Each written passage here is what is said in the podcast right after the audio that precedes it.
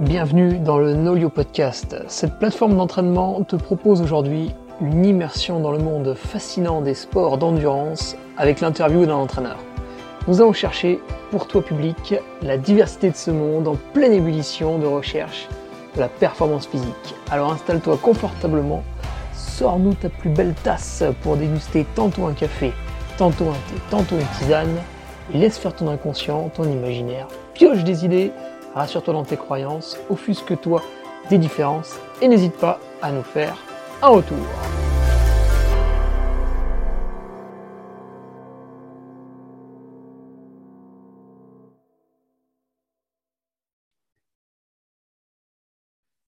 Allez, bonjour à tous, vous êtes sur le Nolio Podcast, épisode numéro 15, et aujourd'hui, nous nous entretenons avec Thomas Laure-Blanchet. Thomas, bonjour. Salut Hugo alors Thomas, pour te présenter brièvement, puis tu le feras un peu mieux que moi au travers des, questions, tu, es euh, entraîneur, mais tu es également euh, athlète euh, de haut niveau, enfin du moins tu l'as été, puisque là tu as quand même plus ou moins raccroché la compétition par rapport à tes, très grandes années. créateur également, de, enfin co-créateur de l'application Run Advisor, donc, tu as quand même plusieurs casquettes. Et puis, bien sûr, euh, la partie soins du corps avec euh, le, fait que tu es kiné et que tu participes euh, à la clinique du coureur. tu pourras nous préciser tout ça. Ouais, on, remettra tout, on remettra tout dans l'ordre. C'est pas mal. Ouais, on va dire que tu es un, un, grand spécialiste quand même de la course à pied et de ses à côté. Quoi. Oui, alors en fait, moi, j'ai, tu l'as, tu l'as dit, tu l'as dit rapidement. Euh, effectivement, là, le, haut niveau, euh, comme je le dis souvent, euh, on choisit pas de quitter le haut niveau, c'est le quitter, c'est le haut niveau qui vous quitte. Tout ça pour dire simplement que, moi, j'ai arrêté le haut niveau. Je dirais que la dernière grosse course où j'avais des ambitions, ça va être, on va dire les, la Western en 2000, Western States en, ça doit être en 2015. 2015-2016, la dernière année où, finalement je prévois de faire euh, un top 3 et je fais un top 23 heures. Euh, donc du coup, bah, c'était un petit peu raté, mais euh, j'ai arrêté là, mais sans regret particulier sur l'aspect course avec des dossards euh, parce que bon, je pensais que le, je pense que j'avais fait un petit peu le tour de la question ce qui me, ce qui me concernait, surtout dans la partie euh, organisation de vie. Je trouve que on y reviendra peut-être euh, progressivement, mais je trouve que l'impact de l'entraînement, en fait, surtout quand on cherche la performance, a forcément une grosse part d'impact sur la vie sociale, la vie professionnelle. Et euh, comme disait euh, quelqu'un que j'apprécie énormément, Eric, disait qu'en fait, il y a une grande différence entre être performant et réussir sa vie. Et que du coup, j'avais quand même vraiment l'impression de commencer à impacter ma vie euh, professionnelle par ma pratique sportive. du coup, finalement, ben, oui, j'ai arrêté, j'ai arrêté sans regret. Et à côté de ça, j'ai toujours continué à travailler. Donc, les soins du corps, c'est assez marrant là Soit du corps, effectivement, euh, ce qui irait de, finalement de, l'esthéticienne au médecin du sport. parce qu'en euh, tant, que kiné, tu es quand même plus porté sur la, sur la réathlétisation et le, fait d'instruire un peu le patient plutôt que de simplement le soigner et puis lui dire au revoir. Ouais, alors il y a une grande, il y a une grande stratégie sur justement, on pourrait y, on pourrait, on pourrait venir sur l'éducation thérapeutique. Et euh, effectivement, le, alors moi j'ai fait kiné, j'ai été kiné en, j'ai sorti de kiné en 2002, donc je vais fêter ma 20e année de, de, monde professionnel. Donc euh, voilà, ça, ça, passe très vite. Mais euh, finalement, je me rends compte qu'au jour d'aujourd'hui, je me sers assez peu de ce que j'ai appris il y a 20 ans.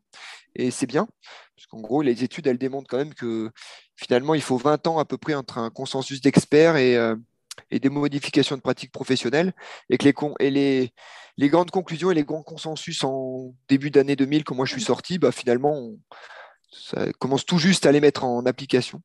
Donc on pourra revenir, le chaud, le froid, tout ça, mais, mais, l'idée c'est que effectivement je suis kiné depuis 20 ans. À côté de ça, j'ai fait euh, ostéo.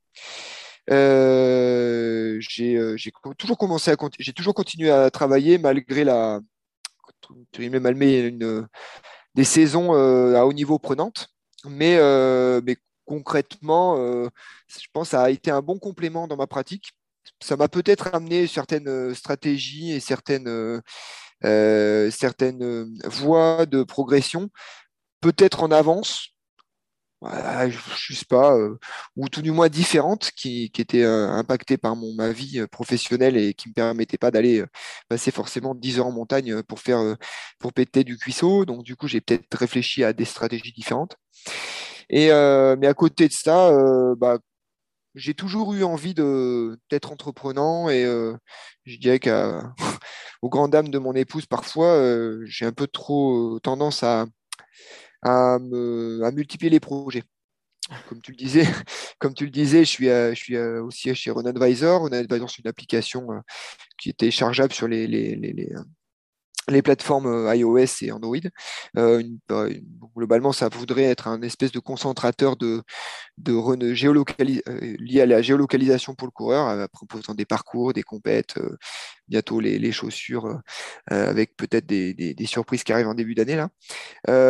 et à côté de ça, et comme tu l'as mentionné, j'étais effectivement enseignant à la clinique du coureur que je ne suis plus euh, pour plusieurs raisons, euh, mais essentiellement pour des raisons euh, contractuelles en lien avec le fait que j'ai mon j'ai l'application Run Advisor qui arrivait à on va dire finalement qui matchait pas forcément complètement avec la clinique du coureur.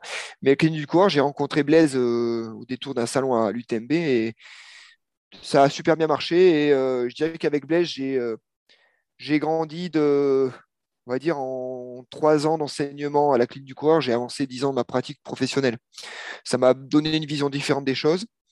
J'ai aussi une vision euh, différente du, euh, du business autour de la, santé également. Parce que je trouve qu'en France, on est quand même euh, toujours un petit peu dans le tabou de c'est sale de gagner sa vie avec la santé et en soignant les gens. Et que tous ces, on va dire, c'est de l'autre côté de l'Atlantique, on est loin de cette, cette mentalité et finalement, ben, euh, oui, on peut aussi être bon, aussi soigner les gens de façon efficace et euh, vivre décemment de son art. Euh, à côté de ça, pour compléter, et puis j'arrêterai avec mon ego trip, mais j'ai fini, j'ai l'an dernier, il y a deux ans, j'ai fait, il y a deux ans, j'ai eu l'occasion de faire un, master 2, parce que en fait, en étant enseignant à la clinique du coureur, je baignais dans un environnement assez euh, pointu hein, au niveau scientifique. Et euh, j'ai toujours, euh, et que c'était pas forcément que dans mon monde professionnel, mais peut-être aussi en, tant qu'athlète, j'ai toujours un petit peu eu ce sentiment de l'imposteur qui me disait mais un jour, un jour ça va s'arrêter, c'est pas possible que finalement je m'entraîne et que ça marche. Et là, je me suis dit, bah là, voilà, je me retrouve avec à discuter science avec des gens qui sont bien meilleurs que moi. Donc, j'avais syndrome de l'imposteur. J'ai essayé de le guérir en en m'inscrivant à un master 2. Donc, je me suis inscrit à un Master 2 en STAPS euh, avec une thématique. Euh, peut-être qu'on aura l'occasion d'y revenir avec Nolio sur une prochaine fois, mais euh, sur une thématique qui était une, un protocole de recherche et une étude scientifique sur la charge d'entraînement et l'incidence sur les blessures de surutilisation en course à pied. Donc, on a, je réitère un, un grand merci à, à à mes, euh, mes compères de Nolio pour m'avoir géré toutes ces données et toutes ces datas. Donc, merci François, merci Alex d'avoir, de m'avoir euh, aidé ben, à, gérer toutes ces datas euh, complémentées par 700 pratiquants. Donc, voilà, j'ai peut-être qu'à l'occasion, j'aurai l'occasion d'en parler plus, mais voilà, ça m'a permis de valider ce Master 2 et euh, sous, la, sous la diligence de, de, maître, maître docteur euh, Vincent Pialou. Euh, qui a été un, ça a été un grand plaisir de pouvoir mener à bien ce projet parce que c'est vrai que quand on travaille, c'est toujours compliqué d'avoir ces doubles, doubles projets. Et voilà pour, pour en finir sur ce long, sur ce long passage et qui m'a amené là où j'en suis aujourd'hui. Et ce diplôme de Master 2, Thomas, c'était pour pouvoir entraîner? Alors non, parce que finalement, euh, j'ai fait, mes diplômes d'entraîneur euh, fédéral euh, niveau 1, niveau 2 à la Fédé, tu vois, rien de, particulier en soi. Hein, et en plus, avec la, carte de kiné, on a une équivalence éducateur sportif.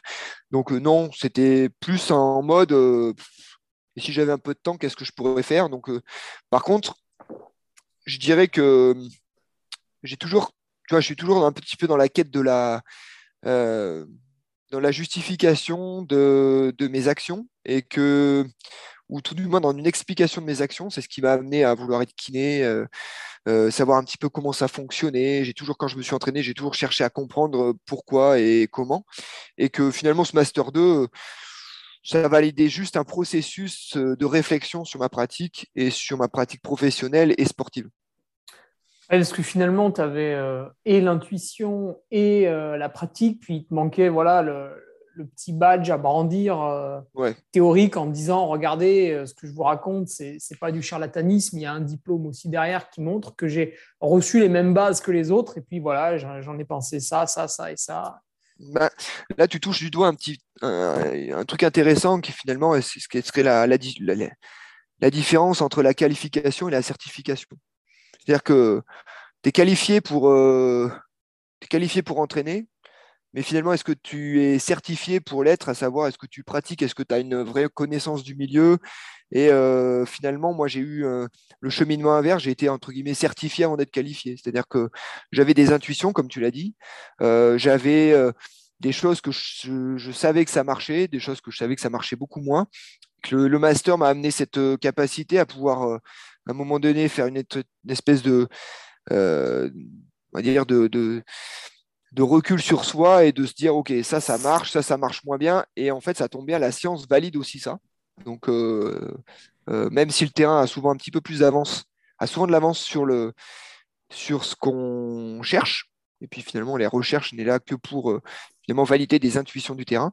Et bah, c'était intéressant d'avoir tout ce processus de A à Z même si j'ai été athlète avant d'être scientifique, j'avais quand même cette appétence pour la science et cette réflexion euh, en étant athlète.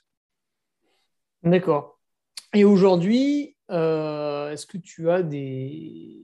des euh, Mince, j'ai mangé le mot. Est-ce que tu as des, athlètes sous ton, ton aile à coacher?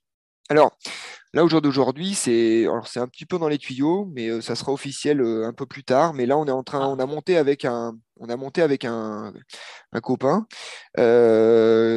Simon Tissier, pour ne euh, pas le nommer, euh, qui un jeune. un jeune, qui, est, euh, qui s'occupe, qui a monté la structure Ibex Outdoor, mhm. qui serait une agence on dire il appelle ça une agence athlétique. J'ai bien aimé son approche. J'ai surtout vraiment énormément apprécié sa capacité à, structurer les choses.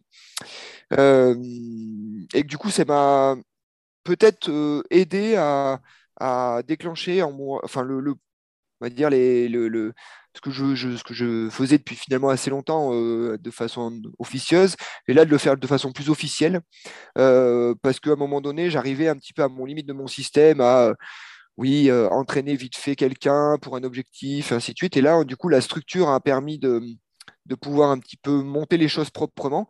Et euh, effectivement, on aura des athlètes, enfin j'ai des athlètes déjà d'ores et déjà, euh, que, dont, je m'occupe, mais ça va être un peu plus officiel, entre guillemets, euh, début février, avec une vraie structure, des, vraies prestations en lien avec du coaching. Pourquoi, pourquoi, pourquoi plus maintenant qu'avant? Parce qu'à un moment donné, j'arrive, vraiment à un moment donné de ma carrière professionnelle où, euh, en étant très spécialisé, euh, prise en charge du coureur à pied, euh, il m'apparaît encore plus évident que l'impact de l'entraînement est fortement et, tout, du moins n'est pas assez mis en avant dans les blessures du coureur à pied et que 90% des blessures du coureur sont expliquées par des erreurs d'entraînement, des erreurs de stratégie d'entraînement, euh, des erreurs de charge d'entraînement, charge de travail pour être plus précis, euh, et que finalement euh, pour être complet dans ma pratique et dans l'accompagnement du, du, sportif blessé et du coureur en particulier, il m'apparaît c'est une évidence de pouvoir accompagner en prévention primaire euh, les sportifs pour minimiser le risque de blessure. D'accord. Et euh, d'ailleurs, un truc que je pensais tout à l'heure en, courant, et je me suis dit que toi, tu aurais, aurais, sans doute une, réponse assez intelligente à amener, c'est que face à un plan d'entraînement, en fait, si on ne prend pas en compte tous les à côté, une même séance, elle peut s'avérer dangereuse ou, ou normale, en fait. En fait, euh, quand tu regardes un plan d'entraînement, on va, faut comptabiliser ce qu'on appelle une charge de travail. La charge de travail, euh, c'est ce qui justement euh, amène la, composante sphère biopsychosociale. En soi, quel est en gros l'impact de ta vie professionnelle, de ta vie quotidienne, de ta vie familiale sur, ta capacité à assimiler l'entraînement? Et que finalement, maintenant, on se rend compte, faut que j'arrête avec ce, ce tic de langage de finalement. Hein. Je, travaille dessus, mais c'est compliqué. Hein. et que, en gros, on se, rend compte que ce qui compte, c'est pas forcément ce que tu vas faire à l'entraînement, mais c'est ce que tu assimiles de ton entraînement. Et que du coup, ben, la charge que tu me dis, bah, par exemple, typiquement, euh, j'ai ma sortie longue du dimanche dans mon plan marathon. Je veux mmh. enfin péter les trois heures au marathon. Donc, j'ai mon plan mmh d'entraînement que j'ai téléchargé, euh, que j'ai fait, euh, fait, faire par un, coach de renom.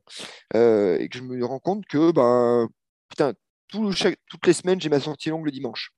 Mmh. Sauf que le week-end dernier, ben, samedi dernier, il y avait, ma, il y avait la. Il y avait l'enterrement de vie de, vie de garçon de mon pote et que. Fallait dire non. Fallait, voilà, mais bon, ça fait chier parce que bon, je suis pas un champion, moi je me prends pas la tête. Donc je le fais comme ça, moi je cours comme ça, donc euh, je vais quand même euh, faire l'enterrement de GG et puis on verra pour la sortie du lendemain. Mais bon, moi j'ai fait l'enterrement de GG, bon ça s'est bien passé, mais bon, je suis quand même rentré un petit peu à genoux et que là je me rends compte que dimanche matin pour y aller, ouais c'est un peu poussif, mais je vais quand même le faire parce que. Mais je force quand même. Mais il faut que, que je le fasse parce que c'est écrit sur mon plan d'entraînement et que si je le fais pas, je vais être une sous-merde.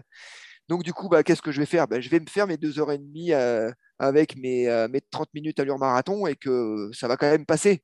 Mais là, on se rend mmh. compte que ben, ben, je ne comprends pas. Euh, je suis arrivé, j'étais au bout de ma vie. Et que finalement, si je dois noter la pénibilité de mon effort du moment, bah, c'est bien plus impactant que mes trois heures de la semaine dernière que j'ai fait l'après-midi après avoir fait une sieste et que ben, pour le coup, euh, la vraie charge d'entraînement, et c'est ce qui la capacité de pouvoir l'être sur Nolio, avec euh, pour ceux qui, gèrent un petit peu les datas et qui regardent un petit peu leur charge d'entraînement, on se rend compte que maintenant, je pense qu'au 21e siècle, c'est très compliqué quand même de raisonner euh, entraînement sans avoir un impact sur la, ou tout du moins un regard sur sa mesure de charge de travail.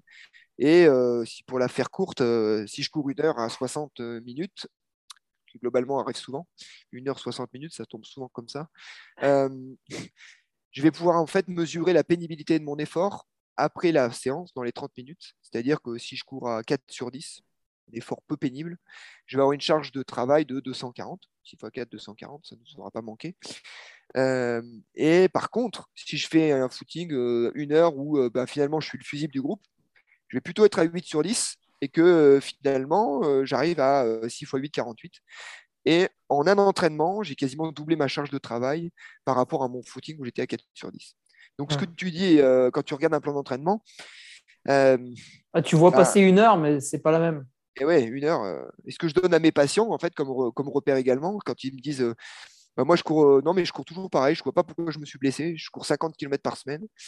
Bah, je vous dis bah, C'est pas faux. Mais par exemple, si on prend la même semaine, est-ce qu'il est préférable de courir 5 euh, fois par semaine 10 km en essayant d'être en aisance, en endurance douce, en endurance fondamentale?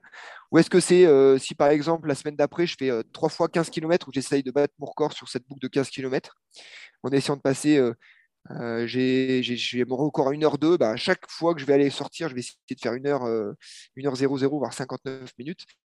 Bah, à la fin de la semaine, j'aurais fait que 45 km, sauf qu'en impact et en assimilation, ben, les deux semaines sont complètement différentes. Donc euh, oui, un plan d'entraînement, ben, c'est individualisé, si possible, mais surtout individualisé par rapport à son contexte biopsychosocial. Et ça sera, c'est peut-être ça le plus important, d'où l'intérêt finalement de ne pas se référer uniquement à un plan d'entraînement euh, qu'on télécharge sur, sur, une, plateforme euh, au féminin.com, pour pas, par exemple. Alors attention, on peut télécharger des plans d'entraînement sur Nolio aussi maintenant. Alors oui, mais ils sont mieux faits. Ils sont mieux faits. C'est au masculin ou au, masculinolio.com, mais, euh, mais non, non, les plans d'entraînement que tu peux télécharger sur Nolio, ils, sont, ils vont être plus ou moins un peu mieux réfléchis. Oui, normalement, en plus, tu as le nom de l'entraîneur, donc tu, tu vois de qui il émane Oui. si c'est quelqu'un, voilà, peut-être que tu as déjà fait du coaching avec cette personne, ça, ça peut le faire. Ouais, je suis d'accord. Ou alors tu peux le prendre comme un guide. On reprend l'exemple de ton GG tout à l'heure. Mhm. ce qu'il aurait dû faire, en fait, c'est faire sa sortie longue le samedi, éventuellement la raccourcir un tout petit peu, aller faire la fête et prendre son repos le dimanche ça peut, ça peut. Mais ça, typiquement, ça nécessite. Ça, euh, là, ce que tu viens de mettre en place, c'est un processus de, en gros, de réflexion qui est pas forcé, qui est en lien avec ton expertise euh, de quelques années de pratique. De la fête. De la pratique, de la, de la, de la fête. Euh, comment gérer la fête et la course à pied. Mais, ah, mais, mais il y a des gens qui sont perdus parce que eh ben, euh, ils avaient prévu de faire une séance de piste, et puis la séance de piste, putain, ils sont arrivés, là, le, stade, il était fermé. voilà, mais qu'est-ce ah. que je vais faire? Et voilà, qu'est-ce que je vais faire? Comment je vais pouvoir transformer mon 10 x 400 en 10 x 1 minute 15 euh, dehors? Ah ouais, mais ça va être. Eh mais, mais ça, se... en fait, il ne faut pas négliger le fait que, en fait, on a forcément un biais de sélection et un biais de, un biais de, oui, un biais de sélection quand euh, nous, on va parler entraînement, parce qu'en fait, on sélectionne que des experts qui parlent entraînement. Donc, il y a plein de, plein de trucs tout cons qui nous paraissent une évidence même et que euh, l'autre jour j'avais discuté avec quelqu'un qui, est, euh, qui est médecin et euh, bah, ça lui a changé sa vie parce que je lui ai expliqué comment on se référait sur un stade et que partir du 300 mètres, quand tu voulais faire des 300, ben, on partait d'où, on arrivait où, tu fais 100 mètres de récup, tu repars d'où, et ainsi de suite. Il dit ah ouais en fait, donc il ne faut pas négliger le fait qu'à un moment donné le l'expertise dans un domaine, elle n'est pas euh, transposable forcément dans un autre. Hmm. Et euh, pour, quantifier cette charge d'entraînement, là, sur Nolio, tu te sers de l'échelle sur 10. Et quand tu parles d'un footing à, 8 sur 10, donc extrêmement exigeant, ce serait quoi là Pendant une heure, le mec, il est essoufflé, il ne peut pas parler dans le, groupe? Alors, euh, 8 sur 10, euh, alors tu es, essoufflé, oui. Tu ne peux pas parler. Hmm, c'est-à-dire que 8 sur 10, tu réponds à oui, non. Hum. 4 sur 10, c'est une discussion relativement confortable et, euh, partagée. Euh, et après, euh, je vais dire, la, longueur des réponses te permet d'affiner ton, échelle. D'accord. Plus tu expédies la question, plus tu te rapproches d'un 8 sur 10. Exactement. Et quand tu l'envoies chier, tu sais que. Quand globalement, quand tu n'as pas de réponse, c'est que en général, tu n'es pas loin de sauter. Hmm. Et de sauter, donc pour ceux qui ne savent pas, voilà, c'est quitter le groupe par l'arrière. Oui, voilà. Que ce soit en ski de fond, en vélo, en course à pied, en, roller. Euh, voilà. C'est comme quand euh, j'ai pris l'expression du mot fusible. Un fusible, c'est quand, on, c'est quand on saute. C'est quand il, saute. et ça protège euh, tout le reste. Voilà. et oui, l'élément est trop faible, le groupe continue à sa vitesse et l'élément faible a sauté. Donc la vitesse de croisière du groupe est protégée. C'est bon, il est bon. nous, pourrons, nous pouvons enfin accélérer. euh, Thomas, quelle est ton approche après toutes ces années de, l'entraînement? Alors toi, tu l'as dit, tu as souvent eu des grosses contraintes euh, professionnelles à côté. Du coup, tu fais plutôt partie de la catégorie des gens euh, qui ont dû être malins et qui, quelque part, ont peut-être euh, poussé le curseur qualité plutôt que le curseur quantité. Ouais, après, ben, je dis, j'ai jamais, enfin, j'ai rarement, ça m'est arrivé, mais j'ai rarement été dans l'entraînement occupationnel. Euh, Qu'est-ce que c'est que ça C'est-à-dire, euh, je ne sais pas quoi faire ce matin, bah tiens, si j'allais rouler. Je ne sais pas quoi faire ce matin, bah tiens, je vais allonger mon footing parce que finalement, si je rentre à 10 heures, bah ça fait. En fait, c'est deux heures de plus que je vais passer chez moi. Peut-être que si je rentre à midi, c'est pas peut-être plus, pas plus mal. Donc, j'ai jamais été trop là-dedans. Donc, euh, c'était, j'avais un temps qui était plus ou moins compté à ma pratique pro. pardon, ma pratique sportive, qui à un moment donné a été professionnelle, mais euh, du coup, j'avais un temps effectivement un poil plus compté. Euh, donc, quand tu dis malin, ben oui, par exemple, rapidement, j'ai mis en place euh, des stratégies de, préparation physique qui remplaçaient des séances un peu plus longues avec une grosse charge, ce qu'on appellerait mécanique, pour arriver à une adaptation des tissus. typiquement, faire de la pliométrie, faire une demi-heure de pliométrie, ça va vous remplacer peut-être faire un demi-mètre de dénivelé négatif d'un point de vue casse musculaire. alors après, tu déroules une demi-heure en courant par exemple. Après, tu montes la, stratégie comme tu le veux, mais, mais l'idée, c'est qu'il faut vraiment distinguer deux choses. On va dire un stress mécanique et un stress physiologique. Le stress mécanique, ça va justement être cette capacité à, à produire une contrainte qui va être lésionnelle pour les muscles. Donc, si elle n'est pas trop haute, elle ne vous blesse pas, elle va vous, elle va vous, ce qu'on appelle sensibiliser et du coup entraîner une adaptation des tissus. Euh, et un stress physiologique, si je fais une heure de vélo et une heure de course à pied, je vais avoir le même, la même, le même stress physiologique.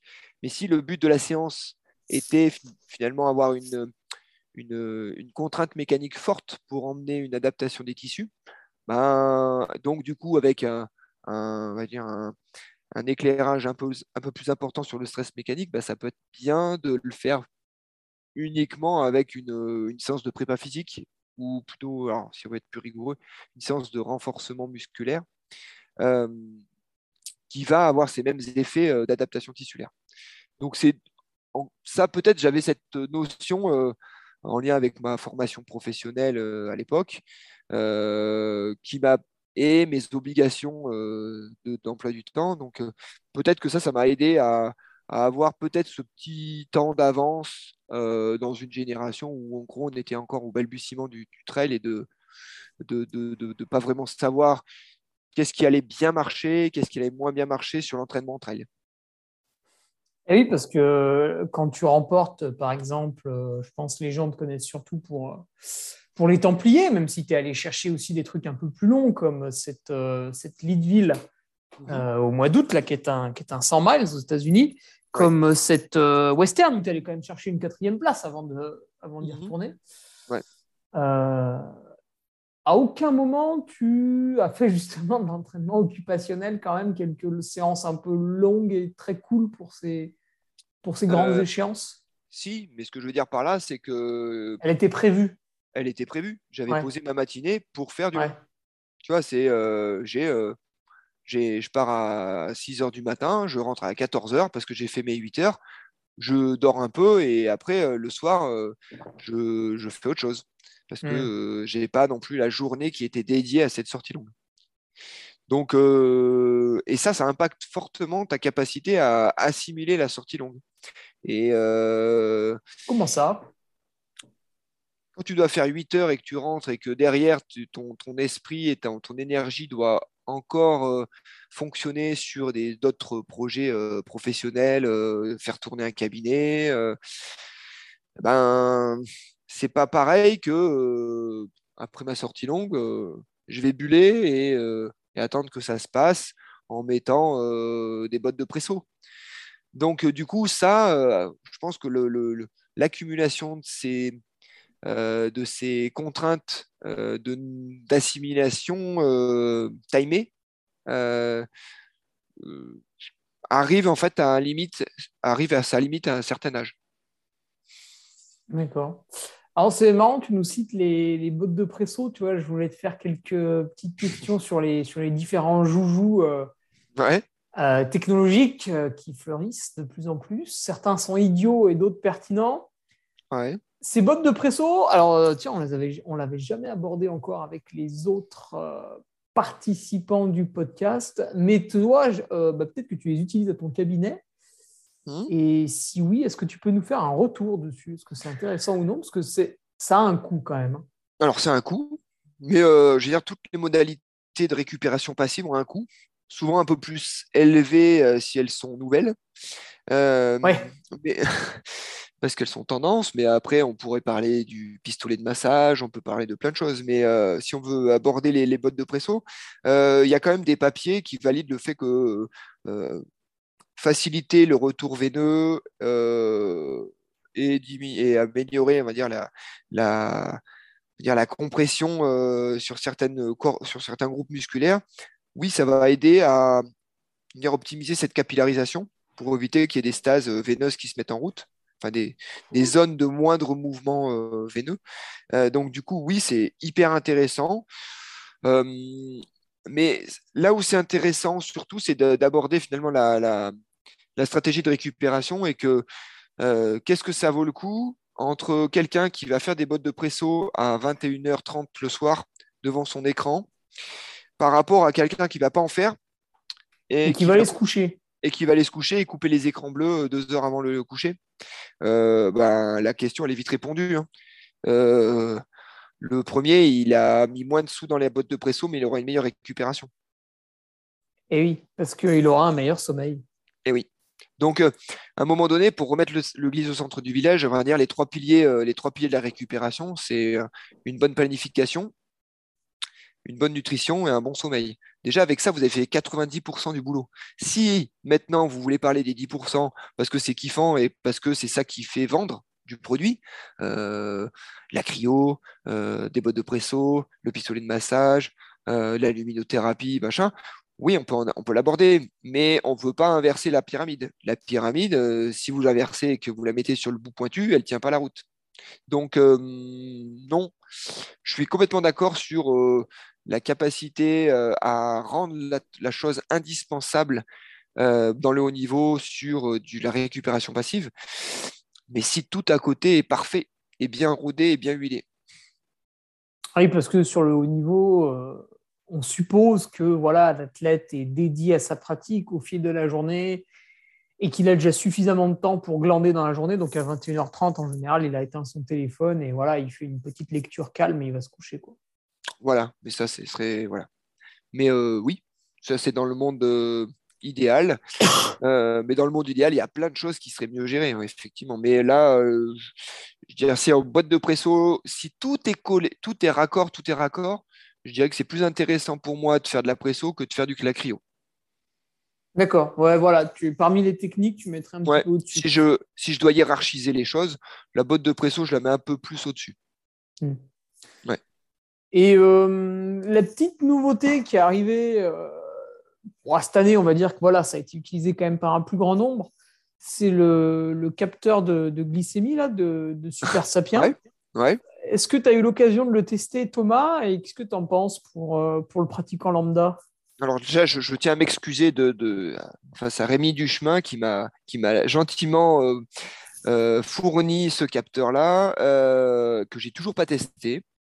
Euh, j'ai eu l'occasion d'en discuter avec euh, Marine, pour pour pas, la, pas la nommer, euh, effectivement, qui semble être une bonne stratégie. mais en fait, c'est une bonne stratégie pour pas forcément de récupération, c'est d'optimisation de ton apport glucidique par rapport à tes phases d'entraînement. Mmh. Ça, ça me semble intéressant. mais peut-être d'établir un protocole par rapport aux, différentes séances que tu peux avoir.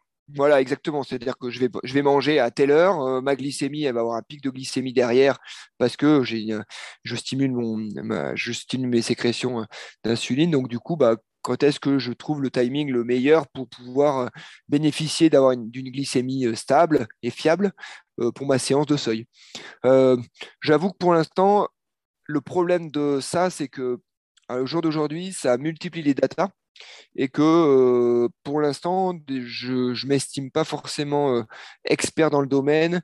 Et euh, déjà, j'ai bien à faire avec des datas simples de charge d'entraînement, d'optimisation, d'indice de monotonie, ainsi de suite. Donc, rajouter des datas que je maîtrise mal, pour l'instant, je ne me suis pas plongé dedans. Là, objectif 2022, moi, je serais dans mon, dans mes, si on veut parler un petit peu de, de, pas de gadget, mais de, d'optimisation de, du matériel euh, euh, emporté euh, en course à pied, je dirais que là, pour l'instant, je vais plus me focuser sur le, le capteur de puissance pédestre, tu vois, le stride, par ah. exemple. Ça, ça peut, ça, ça va être quelque chose que je vais essayer de, d'étalonner et de, d'incrémenter dans mes, dans ma pratique perso Hmm, avant de mettre le capteur de glycémie. Hmm. Et parce que ce capteur de puissance, euh, donc bah, pour l'instant, je crois qu'il n'y a que la marque Stride hein, qui, le fait. Non, non, mais c'est la plus fiable. Il y a une étude qui est sortie justement qui comparait, qui comparait, euh, qui comparait 4 ou 5 euh, capteurs de puissance, dont, un Polar, ouais, dont un Garmin, mais finalement à, on va dire à l'épreuve de la science, la stride, le Stride paraissait être le plus reproductible et le plus fiable. D'accord. Mais euh, quand tu parles de, de ça, est-ce que c'est valable uniquement sur route et piste forestière carrossable plus ou moins en bon état ou est-ce que toi, tu vas jusqu'à l'utiliser dans les, dans les singles, dans les, dans les petits chemins? Alors, je dirais que plus c'est technique, moins c'est fiable. Plus c'est pentu avec des ruptures de pente, moins c'est fiable puisque en fait, tu as une certaine latence et un certain. Donc, du coup, ben, le moment où tu vas forcer plus, hmm, le chiffre n'est pas forcément encore euh, établi. Euh, donc, pour l'instant, je pense que l'outil est très intéressant sur de l'allure marathon avec du vent de face ou vent de dos, euh, légère pente. Pense que l'utilisation en trail, pour l'instant, est compliquée. Hmm un peu comme, euh, comme la chaussure carbone euh, en trail. Oui, oui, ça on peut l'aborder aussi, mais euh, la chaussure carbone, pour l'instant, elle n'est pas forcément. Alors, elle, commence à être maîtrisée et on peut je pense qu'on pourrait y passer des heures à, parler de cette, de cette lame de carbone qui a fait péter, qui a fait péter les records. Hein, et je pense qu'à juste titre, hein, je pense qu'elle a changé. Il y aura eu un monde avant, un monde après. Mais pour l'instant, en trail, l'aspect technique poste de pied, spécificité, technicité, va faire que pour l'instant, elle n'est elle pas encore maîtrisable. elle, fait un peu, elle fait un peu bout de bois, un peu chaussure de ski. Euh, en trail, tu as quand même du mal à, changer de direction. Oui, exactement. Euh, qu'est-ce qu'on a encore comme joujou là pour, euh, ah bah tiens le cardio le cardio qu'on peut utiliser pour la variabilité cardiaque ça c'est quelque chose que tu as été amené à faire, euh, Thomas, vu que toi, tu t'es attelé, hein, on me disait, à faire des, séances justes au, moment opportun. Ouais. Euh, alors, la VFC, c'est intéressant parce que bon, c'est quand même maintenant un petit, on commence à être documenté et que j'en ai, j'ai eu l'occasion d'en discuter pas mal justement avec Vincent Pialou sur la, question. Ah oui, bah, elle, est dans les dans les DO de trail, il y, a, un module ouais, pour, mm. pour la VFC. Donc, je dirais que c'est on est pareil. Hein, ça, le problème de, la VFC actuellement, c'est que souvent ça valide quelque chose qu'on savait déjà. Et que euh, dire que euh, quelqu'un est surentraîné en se fiant à la VFC, c'est que déjà on n'a pas écouté des signaux beaucoup moins euh, précis que la VFC dans notre, on va dire dans notre environnement sportif. j'ai une moindre qualité de sommeil, j'ai je veux dire, euh, sur ma séance type test, je me sens pas forcément génial. La VFC va juste finalement un petit peu valider tout ça euh, et euh, établir un plan d'entraînement et le réguler avec la VFC. Bah, peut-être que ça peut être, ça peut être très compliqué.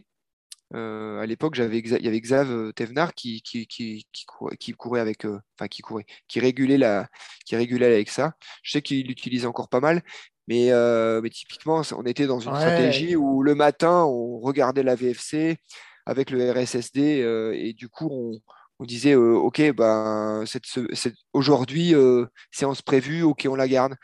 OK, séance prévue, on change. J'avoue que pour l'instant, c'est quelque chose que je ne maîtrise pas. Hmm. Je ne maîtrise pas dans son implication sur la modification des entraînements.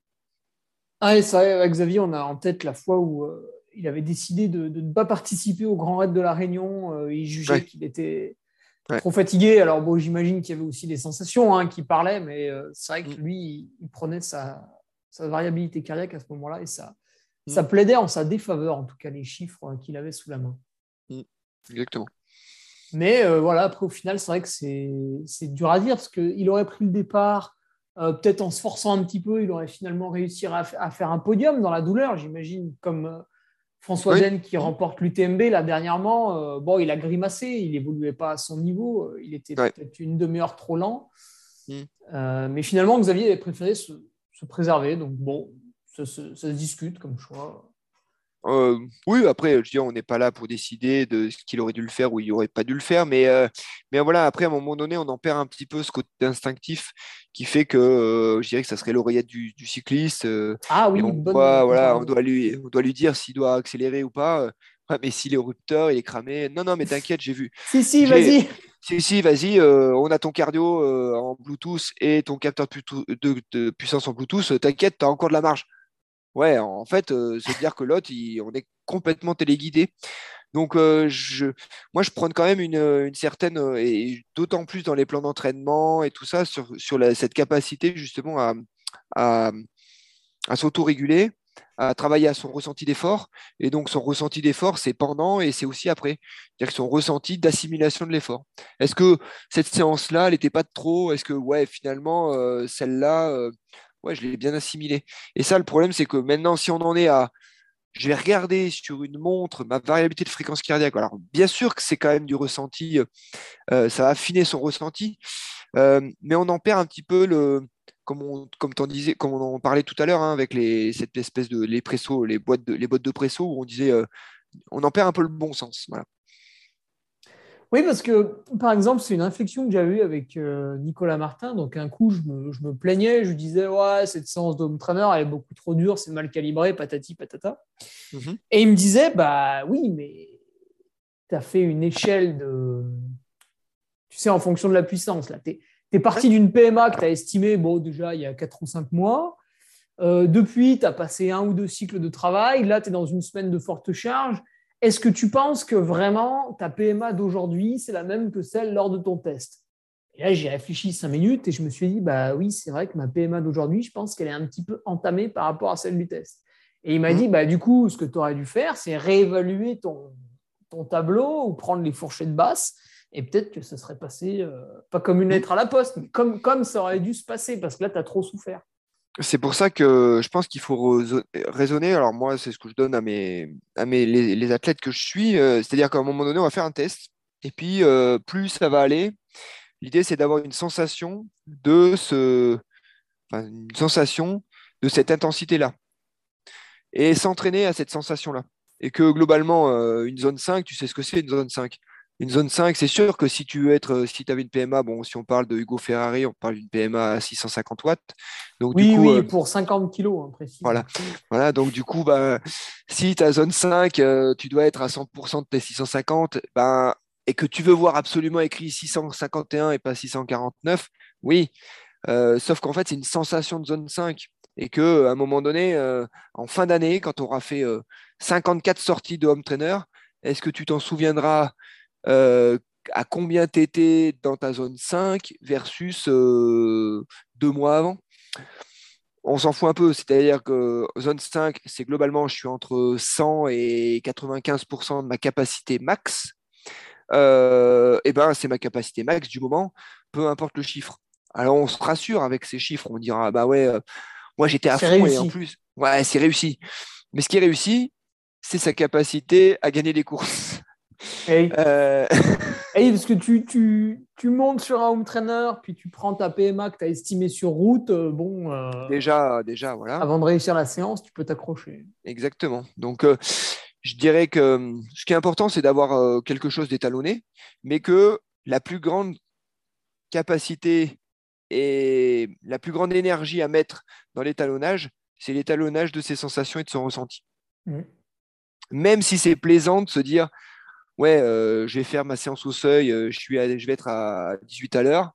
Ça, c'était quand c'était, c'est il y a longtemps, mais, euh, mais quand je suis à 18 à l'heure, eh ben ouais, je suis.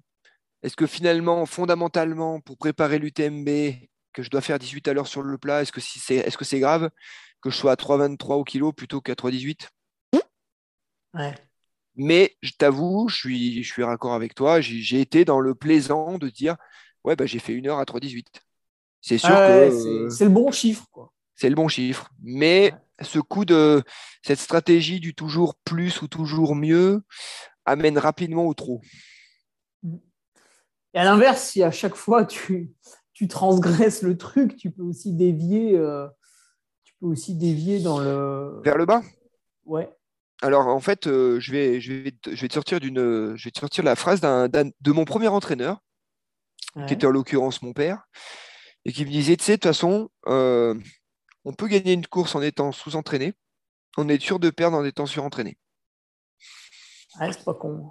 Et que, si, surtout, surtout, surtout, surtout si on parle ultra. Hein. Alors, un ultra, euh, tu arrives avec du jus et un poil sous-entraîné par rapport à ce que tu aurais pu être, euh, tu as beaucoup plus de chances d'aller à l'arrivée que quand tu es surentraîné. Hein. Hmm. Et que finalement, tu es trop content d'être sur la ligne de départ parce que enfin, ce sacerdoce d'entraînement se termine. Ah, cette pression que tu as eue, euh, voilà, tu as, adapté plusieurs fois, il a manqué, chaque semaine il y a une séance, elle a été un peu tarabiscotée. Euh, bon, finalement, une fois qu'on est au départ, euh, on a pas mal, nulle part, voilà, tout va bien, on oublie et puis c'est parti. Mm. Bah oui. Mais bon, après ça, ce recul, et je suis complètement d'accord que moi à l'époque, quand je courais, si on m'avait dit non, mais t'inquiète, cette séance, elle n'est pas si importante que ça et que je supportais pas. Tu vois, typiquement, moi. Oh ah, mais je la fais pas alors. non, mais dans ma tête, euh, tu vois, typiquement, euh, une séance de type 3, 2, 1, par exemple, 3 km, 2 km, 1 km, ben, je supportais pas de la transformer en, en tu vois, en 10, 10 euh, minutes. si on va faire 10, 6, 4, tu vois. Hmm. Non, non, moi je voulais faire mon 3000 pour savoir combien je vais faire, mon 2000 pour savoir combien je vais faire, et mon 1000 pour savoir combien je vais faire et pour valider si c'est une bonne, une bonne séance ou pas une bonne séance. Et que finalement, fondamentalement, dans une stratégie de préparation euh, sur du long terme, bah 10, 6, 4, si tu te mets la race, euh, c'est une très bonne séance. Et que je pense que d'un point de vue ressenti, elle t'apportera bien plus que ton 3000 que tu as fait en 9,59. Mmh. Mais, mais ça nécessite du recul voilà, ça nécessite en fait de, ah. pratiquer. En général, tout le monde arrive un peu avec ses croyances ou ce, respect stricto sensus de la consigne. Et puis au fil du temps, on, devient plus, euh, plus philosophe par rapport à la consigne. Tiens, une consigne euh, qui nous vient de, du Seigneur, du Seigneur Jésus-Christ. La météo, euh, toi, Thomas, bah, tes séances, tu les as calibrées à telle heure et telle heure parce qu'il y avait la contrainte professionnelle soit avant, soit après, soit avant et après d'ailleurs. Euh, du coup, bah, parfois, j'imagine qu'il t'est arrivé de devoir sortir au moment le moins opportun de la journée. Bah, oui, ou alors avec la frontale, ou avec euh, bah, sur, la pause de, sur la pause de midi.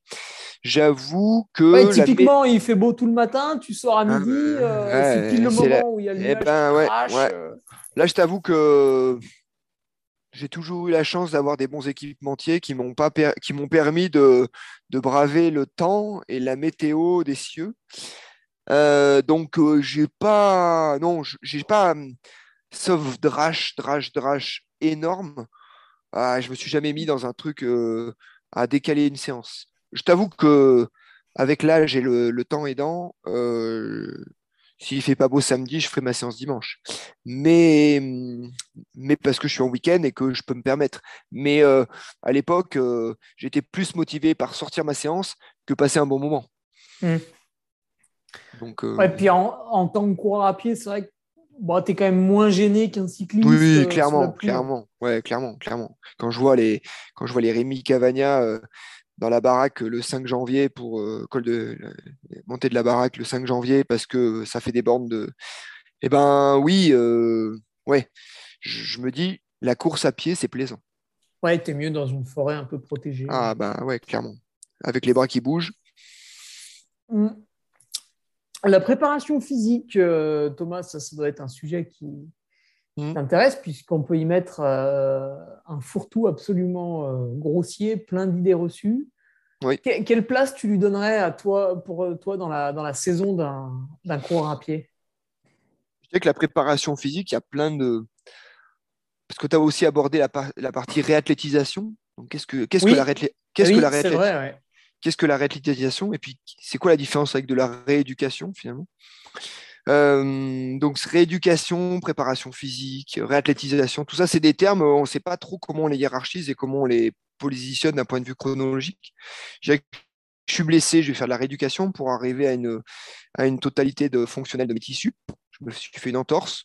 À partir du moment où j'arrive à refaire une activité fonctionnelle euh, classique, j'ai fini ma rééducation. Ensuite, on va faire de la réathlétisation qui va me permettre d'arriver à à être compatible avec ma pratique euh, sportive habituelle. Donc, euh, typiquement, je suis sprinter, je continue, j'arrive je, à recourir. Ben, dès que je vais commencer à sprinter, à optimiser, à réfléchir à des exercices pour réussir à sprinter, je suis dans de la réathlétisation pour redevenir athlète. Et en fait, la préparation physique, c'est comment j'optimise mes capacités tissulaires par rapport à un objectif précis. Donc, préparation physique, pour quelqu'un qui va préparer un 10 km sur route, il va être différent de quelqu'un qui va préparer l'UTMB. Même si c'est de la course à pied tous les deux, bah, la préparation physique, elle a un choix prépondérant par rapport à l'objectif choisi et que cet objectif-là, il va impacter les exercices, la charge, euh, les modalités que je vais faire euh, en fonction de, sur la, ma séance de préparation physique.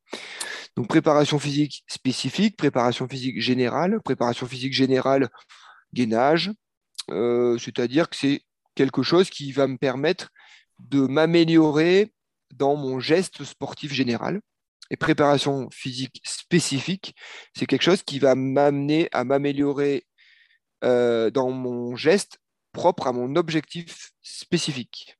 Je ne sais pas si j'ai été à peu près clair. Oui, par exemple, le, coureur de 10 km, il va falloir qu'il ait une très belle foulée pour être économe et pour envoyer quand même une vitesse moyenne relativement élevée. Tandis que le coureur d'ultra, bon, euh, la beauté de la foulée, il ne va pas trop s'attarder dessus. Mm. Euh, par contre, le muscle, va falloir qu'il résiste à des descentes de 500, 600, 800 mètres de dénivelé. Exactement.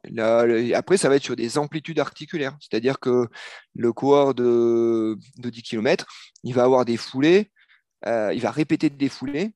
Euh, ah, avec une hanche qui se lève beaucoup. Une hanche, voilà. qui ramène bien derrière à la fesse. Voilà, tu as une amplitude, de, une amplitude de, de, ce qu'on appelle de pas postérieur qui va être beaucoup plus importante que le trailer. Donc, du coup, dans ta préparation physique, dans la mesure où tu essayes de préparation physique spécifique, dans la mesure où tu essayes d'optimiser le d'optimiser la ton potentiel physique dans le cadre de cet objectif-là, bah, tu t'es de matcher au plus juste. Mais ça, c'est ma vision. Je pense que je pourrais, on pourrait largement débattre avec des gens qui auraient une vision différente. Et j'adore. J'adore.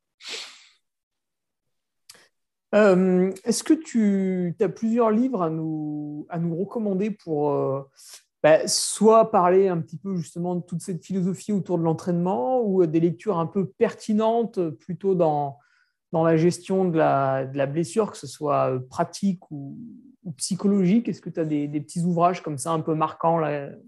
Bah, Moi, j'aime bien les livres qui, avec une certaine, ce qu'on appellerait, qui vous stimulent la dissonance cognitive. Euh, c'est pompeux, mais ça veut simplement dire que euh, des livres où, quand vous lisez, euh, ça vous dit Putain, merde, en fait, il y a des gens qui pensent complètement différent de moi et que s'ils ont raison, ça veut dire que je me suis trompé toute ma vie. et donc, ces petits éléments de réflexion personnelle et qui nous permettent de, de, de se remettre en question, j'adore. bon, bien sûr, alors je dirais que maintenant, il stimule de moins en moins parce que euh, la science aidant, la vulgarisation scientifique et puis les accès à la science ont bien, bien favorisé la chose. Mais euh, un livre comme La clinique du coureur euh, est intéressant dans cette capacité à remettre un petit peu de science dans des, des, des, pratiques qui se veulent un petit peu trop ésotériques et un peu trop mystiques dès qu'on parle de soins du corps pour reprendre ton exemple. et que du coup, je, dirais que la clinique du coureur, elle a, eu sa capacité, cette capacité il y a une petite dizaine d'années à, balancer un pavé dans la mare et se dire non, non, mais attendez, euh, non, mais si on veut soigner un million de personnes, on va faire comme ça. Peut-être que ça ne marchera pas sur 3-4, mais si on veut soigner un million, il faut faire gaffe parce qu'avec les grosses cohortes comme ça, et que dès qu'on parle grosse cohorte et grosse santé, on va aller basculer sur le vax et anti-vax. Mais pour l'instant, je dirais que sur l'aspect les, euh, rééducation, euh, vulgarisation euh, de la pratique en lien avec la science, c'est intéressant. Enfin, vulgarisation de la science en lien avec sa pratique, c'est intéressant. Donc, la clinique du corps, oui. je dirais qu'après, j'aime beaucoup, beaucoup, beaucoup et j'apprécie énormément la réflexion autour des autour d'Éric Lacroix. Oui. autour d'Éric, via Éric Lacroix, parce que c'est quelqu'un que j'estime énormément. Euh, qui m'a apporté beaucoup, beaucoup dans ma pratique et notamment dans cette capacité à, hum, savoir pourquoi on court et surtout à, hum, avoir du, euh, pas du recul sur sa pratique. Je, suis, je pense que c'est indéniable, mais euh, je dirais plutôt sur l'aspect culturel, culture de sa pratique sportive. Pourquoi pourquoi je suis allé faire la western, moi, par exemple. Qu'est-ce qui m'a amené à faire la western? Qu'est-ce qui vous fait qu'au départ, sur une ligne de départ, vous y êtes parce que ça représente quelque chose pour vous? Chacun est à un moment donné avec sa symbolique et sa, motivation extrinsèque ou intrinsèque qui vous amène sur la ligne de départ. Et, Eric, alors c'est il a, pour dire les, bouquins de, trail qu'il a, qu'il mais il y a le bouquin 1 qui finalement est assez peu, assez peu bankable pour celui qui veut absolument un programme d'entraînement pour préparer son 80 km en montagne. Et ben, le bouquin 1 est beaucoup plus sur l'aspect euh, culturel, histoire de la discipline et euh, qu'est-ce qui a fait que le trail il en est euh, là où il est aujourd'hui. et puis je dirais qu'en troisième ouvrage, je dirais alors je suis pas trop dans les trucs de, coach de coach là, les, les, livres de coaching pour coacher. J'ai du mal avec ça mais au coaching, genre, euh, fais de ta vie un rêve euh, et de ta rêve une réalité ou des conneries comme ça, j'ai du mal parce que ah chacun, tu vois, le, chacun vit avec euh, ce qu'il peut au moment où il doit le faire. et J'en ai lu un ou deux, j'arrive rarement à, voir où est-ce qu'ils veulent en venir à chaque fois. Ben, puis je veux dire, à un moment donné, donner des leçons de vie sur des contextes personnels, tout ça, j'ai un peu du mal. Donc, je reste souvent dans des, dans des livres ouais, qui m'apporte, qui m'apporte dans ma pratique personnelle, pratique. Et pas forcément pratique de je vais vous dire comment vous devez penser. Et je pense que l'échange avec les uns et les autres est davantage, est davantage beaucoup plus enrichissant. Donc, je dirais qu'au jour d'aujourd'hui, si je vous, devais vous donner deux livres, moi, je donnerais que ces deux livres-là. je lis énormément, mais beaucoup sur écran. donc, du coup, j'ai sans forcément avoir de, de, de livres à, de livres. Euh, c'est mal, tu, tu dors pas bien du coup. Non, je dors très mal. J'ai une qualité de sommeil énormément dégradée euh, et que du coup, euh, ça s'impacte sur mes blessures au quotidien et que je suis typiquement dans ce que dit Blaise, dans la catégorie de coureurs soit blessés, soit pas encore blessés. Donc je, je ah vis. Pas encore blessé, j'aime bien cette expression je vis avec cette épée de Damoclès à chaque fois que je mets les, les, chaussures aux pieds. Donc bon. Ça me fait penser, euh, là, il y a Pau Capel qui a dévoilé le programme de sa saison. Oui, très intéressant. Lui, il appartient à la catégorie du coureur qui n'est pas encore blessé. Mais on, devine, on devine que ça va pas tarder. D'ailleurs, bon, l'an passé, il s'est fait opérer du genou. Voilà.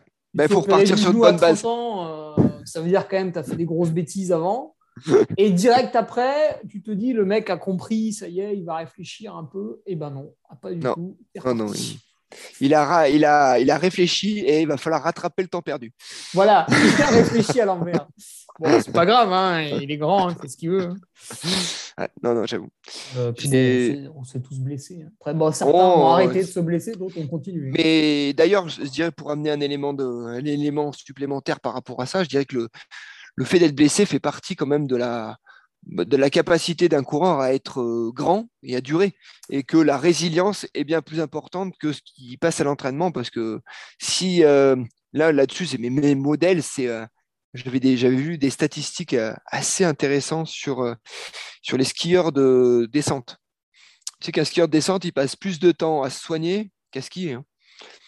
À, se soigner dans quel sens Tu veux dire bah, bah, quand tu prends par exemple quelqu'un qui va se faire, euh, allez, qui va faire 10 euh, ans de, allez, pas 10 ans, mais qui va faire 10 ans de, haut niveau, et qui va se faire deux fois les croisés, tu as quasiment deux ans où il va passer du temps à soigner son genou. Parce que, en gros, une opération d'un ah croisé, c'est neuf mois. Donc, euh, je pense que c'est mes modèles de résilience, c'est qu'à un moment donné, ils finissent, ils attaquent toujours hyper bas parce que ben, ils sont en miettes et qu'ils vont réussir à remonter un niveau de forme et un niveau de physique énorme. Je me dis, voilà, en course à pied, ouais, si c'est bien géré, ça prend, ça prend 10 jours. Si c'est mal géré, ça va prendre 3 semaines. mais dès que c'est un peu chronique, il faut se poser des questions sur ce qui, vous a, ce qui a rendu la chose chronique. Mais, mais voilà, on a une, cette capacité euh, de résilience, elle fait, à mon avis, euh, je dire, euh, partie inhérente à je veux durer et je veux m'inscrire dans la performance en course à pied. Hmm. Ah, bah, tiens, par exemple, j'avais eu un, TFL là, que les coureurs à pied connaissent bien.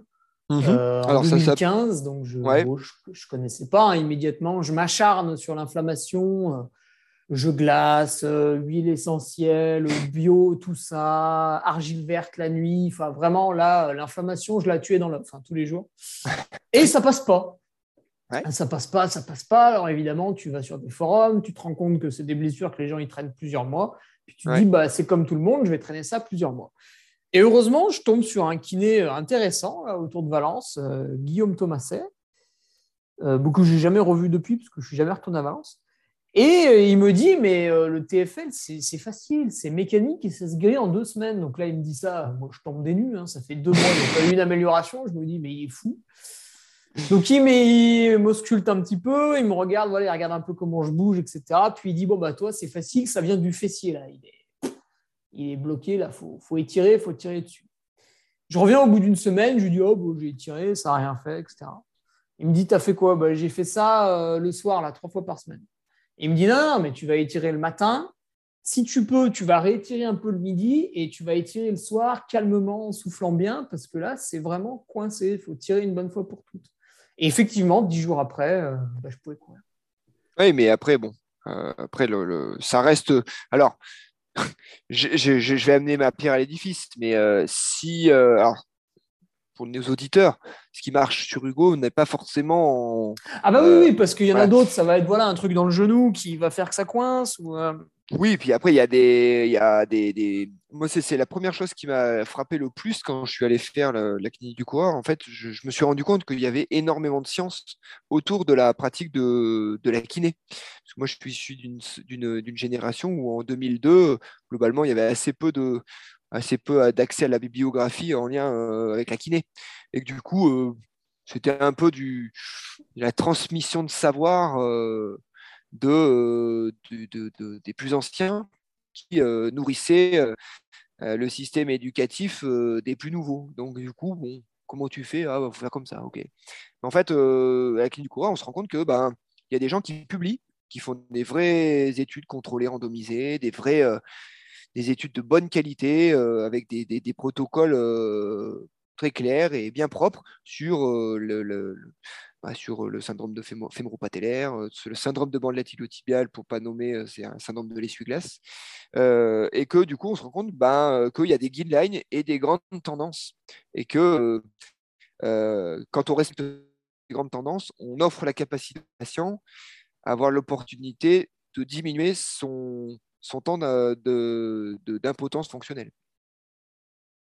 Donc euh, oui, euh, perdre du temps, c'est déjà consulter les mauvaises personnes. Hmm.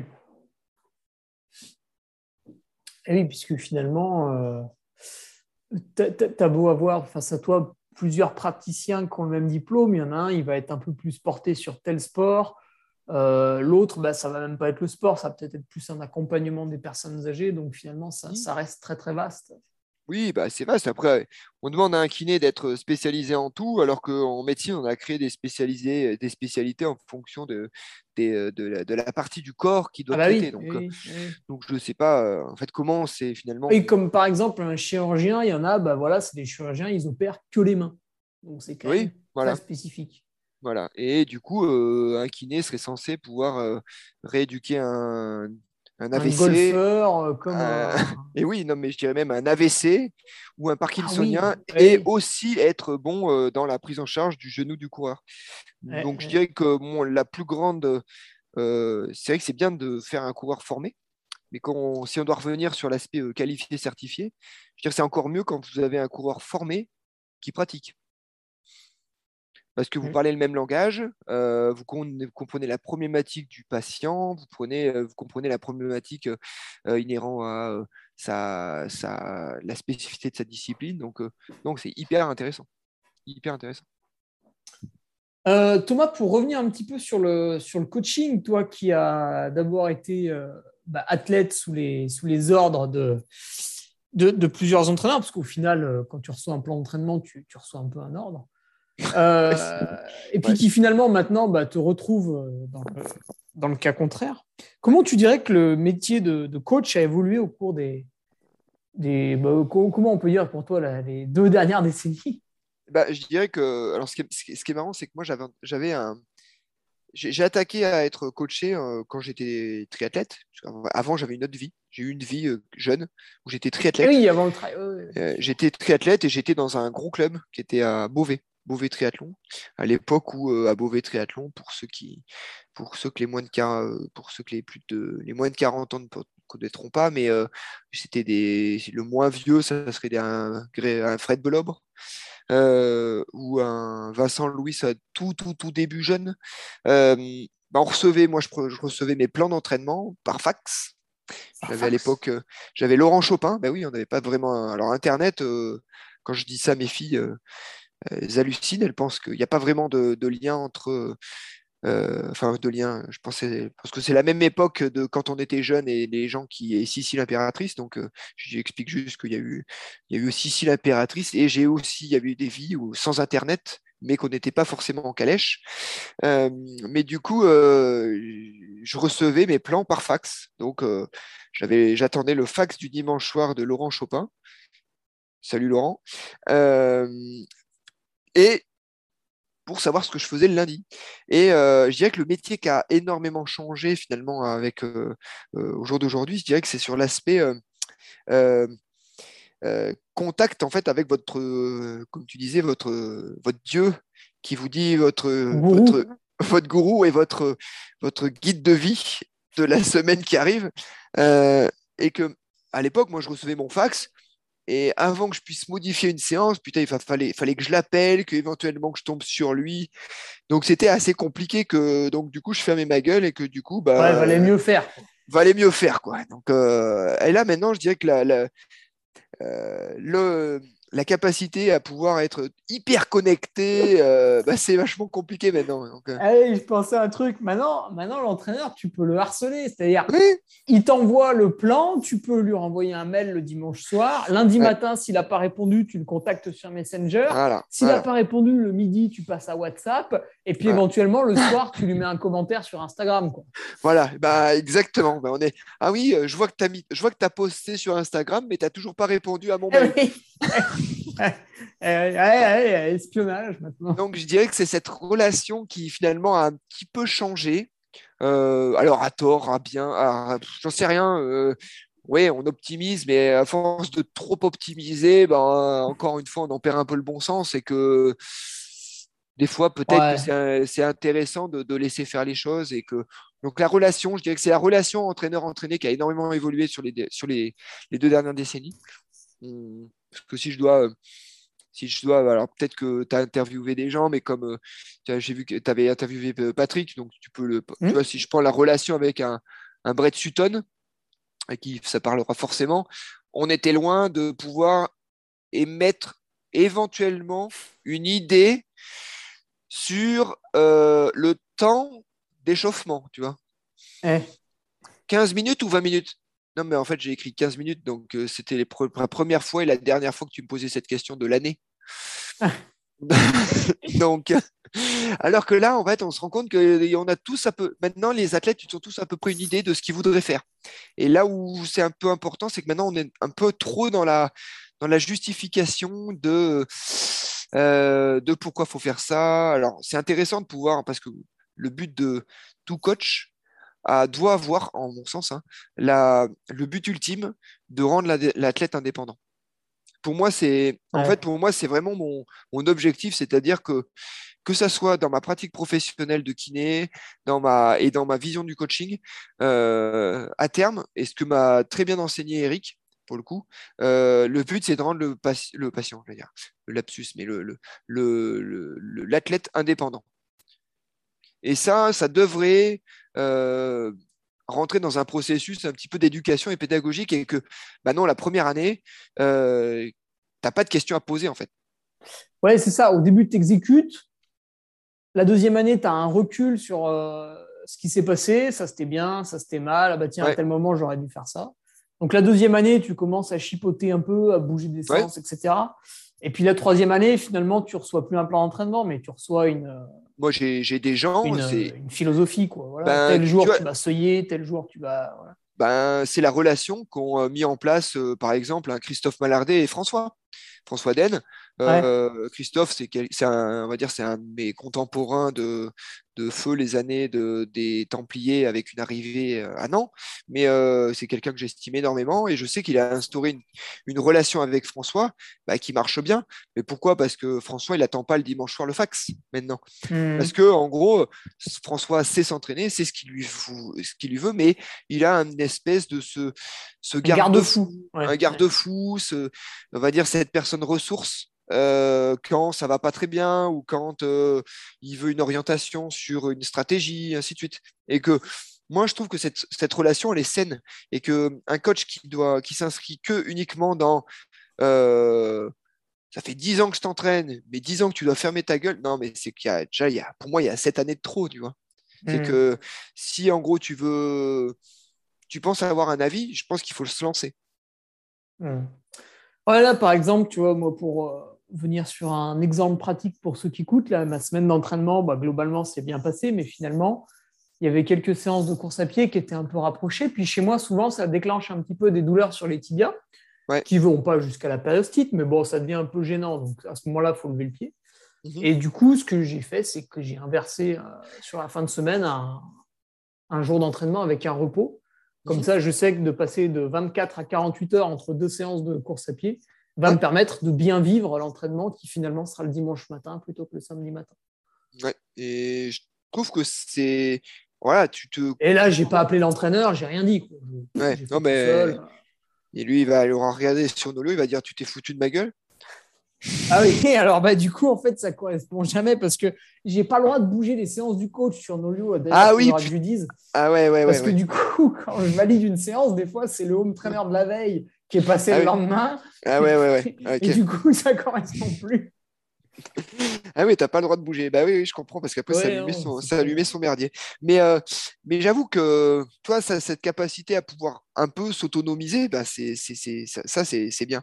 Et je dirais que c'est, pour, rebondir aussi sur ta question sur qu'est-ce qui a peu changé un petit peu sur l'autre de coacher, je dirais que maintenant, euh, alors après c'est ma vision des choses, hein, mais euh, et peut-être aussi une déformation professionnelle en lien avec ma pratique euh, de cabinet, euh, je n'ai pas peur de, pas forcément de réadresser, mais de prendre euh, des sons de cloche différents et que, bah, par exemple, tu vois, je vais, je vais, je vais fonctionner avec, avec Vincent sur, sur la capacité d'analyse d'un profil de course, d'un profil de coureur suite à une épreuve d'effort.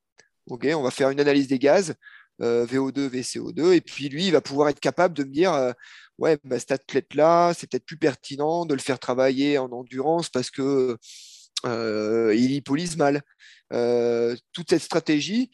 Et je pense que ça, on y a accès beaucoup plus facilement parce que justement, les outils de communication, également inter-coach ou inter-pro, se sont bien améliorés. Oui, par exemple, on peut aussi imaginer euh, un kiné qui finalement, pour réathlétiser le coureur, va, va consulter le, calendrier d'entraînement, donc via Nolio bah, ou, d'autres mmh. plateformes, euh, du coureur, en disant bah, regarde là, en fait, tu vois, il y a ces deux footings, tu aurais dû les espacer, puis finalement, tu vois, cette semaine, ta courbe de course à pied a trop augmenté, regarde le graphique là, tu vois, c'est passé du coq à l'âne, etc. Et bah, d'ailleurs, tu anticipes, euh, je, ne pense pas que je spoil trop. Euh, bon, Alex et François couperont montage, mais. Euh, non, ils ne regardent pas. Euh, l'idée, c'est que justement, la, relatif à mon, à mon travail de mémoire, euh, on a une, des ratios de charge idéaux pour diminuer le risque de blessure. pas forcément l'anticiper, mais avec ce qu'on appellerait un, une, un, taux de, un taux de sensibilité relativement propre, donc sensibilité, c'est-à-dire que si je fais une erreur, euh, euh, il y a une forte chance que j'augmente mon risque de blessure et que du coup, ces ratios de charge euh, vont pouvoir être rajoutés dans nos lions et donner justement des orientations aux pros de santé sur sa capacité à analyser la charge du coureur blessé. Mais bon, on y reviendra peut-être dans une prochaine fois. Ouais, et puis bah, je pense qu'ils feront Ils font d'autres trucs. Bah, pour présenter ça, à mon avis, ils feront un, un podcast à part entière eux-mêmes. Oui, je pense. Euh, tiens, les questions rigolotes un peu pour finir. Euh, je ne sais pas si tu en as eu l'occasion, mais coacher son conjoint, est-ce que c'est une bonne Voilà, alors très, très, très, très compliqué. Euh, c'est très très mauvais. Enfin, je sais pas si c'est une mauvaise idée, mais peut-être, euh, va dire Joker. C'est comme euh, soigner son, soigner sa famille. ah oui, oui, on pourrait décliner au rôle du thérapeute. On, est sur des terrains glissants. Eh oui, parce que si ça marche pas, tu, tu, tu, te fais incendier. Quoi. Là, vraiment, il n'y a, y a, plus, la, y a plus la relation. Le médecin, voilà, il te soigne mal. Bon, tu lui dis pas, ouais, Michel, putain, t'es nul. Par contre, si oui, c'est ta femme là. Et, et, je, dirais que même dans, dans l'aspect euh, euh, capacité du pro, je pense qu'on est moins bon. Parce qu'on se met une espèce de pression de réussite ou de. Euh, on, est, on, on, fait mal les choses parce que justement, c'est quelqu'un que de notre cercle proche. Ouais. Est-ce que tu devais décliner un petit peu aux, aux enfants, cousins, tantes, voilà, des gens moins proche, mais quand même, il y a un affect? Enfant, c'est un peu c'est proche quand même. Oui, c'est pas remarque. ça dépend, il y en a qui ne les voient pas beaucoup. c'est vrai qu'ils ne les voient pas beaucoup. Euh, ma, mère est instite. Il y a, il y a des parents, tu sais, entre voilà l'école le matin, la cantine le midi, l'école l'après-midi, puis la garderie le soir, ils, les voient dormir, quoi. Mais le reste du temps. Ouais, il, est, très calme chez moi. Il est vraiment très très calme. Ah non, moi il est très très calme. Euh, ouais, bah oui, il est pas là. Vous le voyez qu'allongé, qu'allongé les yeux fermés, c'est sûr qu'il est calme. À l'école, je vous dis, c'est juste un peu méga chieur, mais sinon. Euh, non, mais c'est que les enfants. Alors les enfants, euh, pareil. pas terrain glissant, mais terrain compliqué. Euh, parce que entre euh, les entraîneurs euh, qui vont, enfin les entraîneurs, la caricature du papa au bord du terrain de foot. Ouais, les, parents qui vont faire un transfert. Mmh, mmh. Ça, ça va être une première problématique. La, première, la deuxième problématique, c'est l'entraîneur qui a eu un bon niveau et qui a finalement qui met sans forcément le vouloir, mais une pression parce que euh, pratiquant euh, le même sport finalement que ces, gamins, euh, les gamins se mettent une pression folle pour, pour faire plaisir au père et parce que le père a énormément de références finalement sur la question. Donc ça, c'est aussi compliqué. Donc j'aurais presque tendance à me dire que pour moi, enfant, même si c'est pratique, je pense qu'il faut faciliter l'entraînement de votre enfant et que justement, euh, euh, parce qu'on a des, connaissances et qu'on va pouvoir optimiser, mais de là à gérer l'entraînement du gamin, c'est compliqué. Après, quelqu'un, moi par exemple, si je prends mon exemple particulier, ma fille aime courir. C'est pas une fan de course à pied, mais elle aime courir, mais uniquement sans moi ou uniquement sans nous, uniquement sans ses parents. Et que, c'est son activité, quoi. C'est son activité, mais si j'ai, j'ai pas forcément. Alors par contre, je vais la conseiller sur, euh, euh, voilà, mais je vais, mais, mais je vais pas m'immiscer dans, euh, dans qu'est-ce qui est fait à l'entraînement et c'est nul et c'est machin. Mmh. au jour d'aujourd'hui, voilà. Donc je dirais que c'est un peu même, même terrain glissant que conjoint, mmh. ou glissant ou complexe. après, l'attente qui veut qui a divorcé et qui se met à fond la course à pied euh, sans problème, euh, ça, ça ne me posera pas de problème parce que le cercle n'est pas forcément proche. Mais j'aurai des difficultés avec le cercle proche. Ouais. Si elle a une question, bon, tu vas lui donner des éléments de réponse, mais en aucun cas, tu donneras une consigne. Exactement. Ok, ouais. Et euh, dernière petite question, si tu avais un conseil à te donner il y a quelques années en arrière, ça peut être 5, ou, 5 ou 10 ans, hein, suivant les périodes de la vie. Euh, pour améliorer un truc, voilà, tu te dis putain ça, si je l'aurais fait avant. Ah bah alors là, voilà, là c'est, je pourrais écrire un livre sur euh, si j'avais si, je savais si j'avais su euh, l'almanach de. Ah voilà, là je, pourrais écrire un livre, mais je dirais que. Mais là, ça se vendra. là, j'aurais un si j'avais une, une, un truc, je dirais que pas hésiter à à écouter euh, des gens qui ont une certaine réflexion et une certaine recul sur la pratique, euh, chose que j'ai assez peu fait parce que euh, je pense que quand on est jeune, on est jeune et con et qu'on sait tout et qu'on se rend compte qu'avec le temps qui passe, on se dit putain, mais en fait, il avait, pas, il avait raison ce a, alors que je le prenais vraiment pour un charlot.